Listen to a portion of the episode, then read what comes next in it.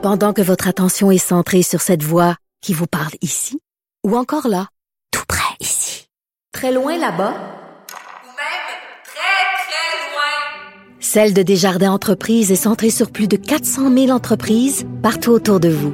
Depuis plus de 120 ans, nos équipes dédiées accompagnent les entrepreneurs d'ici à chaque étape pour qu'ils puissent rester centrés sur ce qui compte, la croissance de leur entreprise.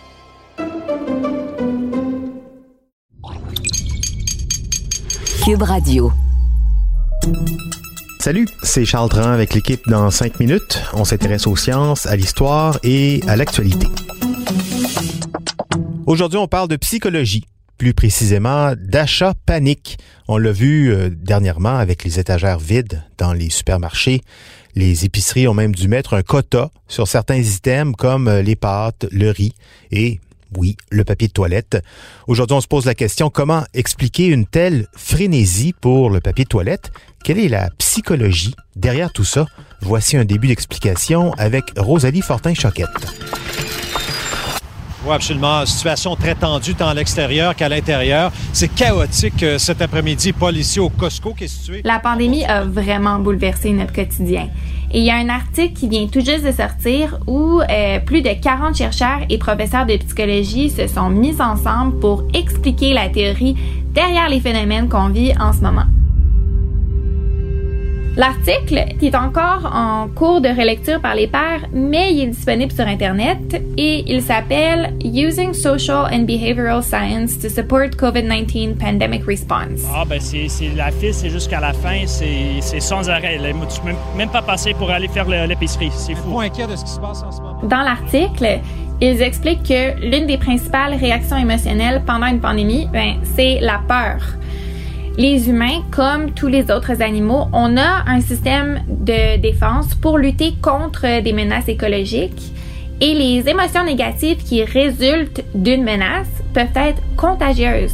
Donc ça, ça veut dire que, comme un virus, la peur se transmet de personne en personne. Regardez les paniers des, gens, c'est plein, plein à pleine capacité. Bref, euh, ils veulent pas me le dire devant la caméra, Paul, mais je sens un brin de panique chez les euh, clients du Costco cet après-midi. En plus, la peur, elle peut faire paraître les menaces plus imminentes. Et quand les autorités font appel à la peur, ben, ça nous donne un sentiment d'impuissance qui peut ensuite entraîner des réactions défensives. Ça, ça se passe surtout quand on reçoit des informations contradictoires, genre c'est un virus super dangereux, mais les seules précautions à prendre, c'est de se laver les mains.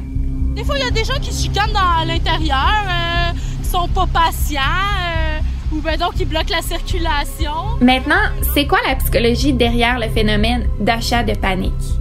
Dans la culture populaire, il y a une croyance commune comme quoi, euh, quand on est en danger, on panique. Hein? Surtout quand on est dans une foule. Autrement dit, on agit aveuglément par instinct de conservation au dépens de la survie des autres. Et ça, euh, ça s'appelle la psychologie des foules on pense beaucoup à cette notion-là quand on pense aux étagères vides des épiceries, mais euh, en fait, la situation est complètement différente. Oui, certains agissent de manière égoïste en temps de crise, comme la personne aux États-Unis qui a acheté tous les gels désinfectants pour les revendre à un prix fou sur Internet. Merci.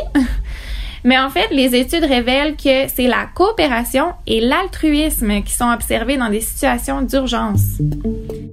En fait, le concept de panique a été largement abandonné des chercheurs parce qu'il décrit pas du tout le comportement des gens pendant une catastrophe. Au lieu de ça, l'accent maintenant est mis sur les facteurs qui expliquent pourquoi les gens coopèrent plutôt que de se faire concurrence pendant une situation de crise. Et euh, l'un de ces facteurs-là, c'est l'émergence d'un sentiment d'identité commune.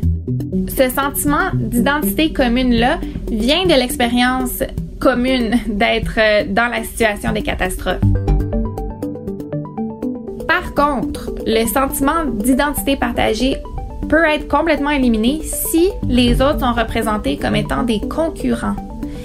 Ça, ça se produit justement avec les images de rayons vides qu'on voit dans les médias. Parce que ces images-là, en fait, elles nous suggèrent que les autres s'occupent que d'eux-mêmes. Et donc, on se dit que, ben, nous aussi, il faut stocker avant qu'il reste plus rien. On pourrait appeler ça le paradoxe de l'achat panique.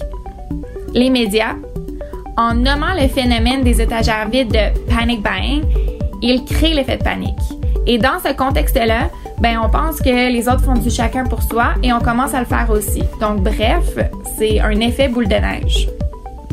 Mais essayons de pousser le concept encore un peu plus loin. Pourquoi on décide quand même d'acheter 8 sacs de riz au lieu d'un seul? Il y a un article euh, de Chris Stiff dans la revue The Conversation qui nous explique tout ça.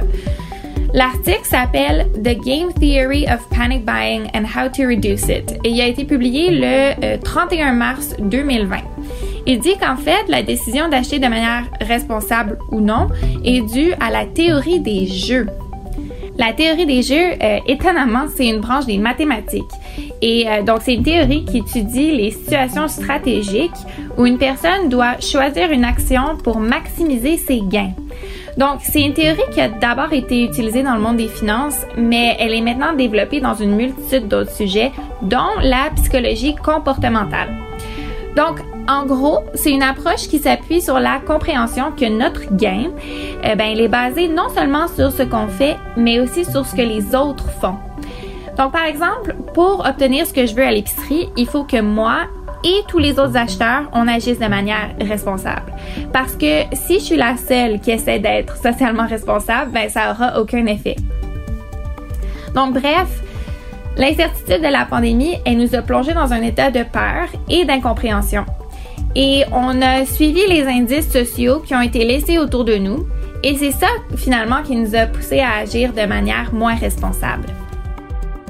Oui, faire confiance à la sagesse humaine, même à la sagesse des foules, hein, ne pas se laisser influencer par la peur. Bon, c'est facile à dire euh, avec les médias, les réseaux sociaux qui jouent beaucoup sur la peur, justement. Travailler son esprit critique, c'est comme faire de l'exercice. Ça demande un petit effort, mais ça permet de rester vigilant. Merci beaucoup, Rosalie Fortin-Choquette. C'était en cinq minutes.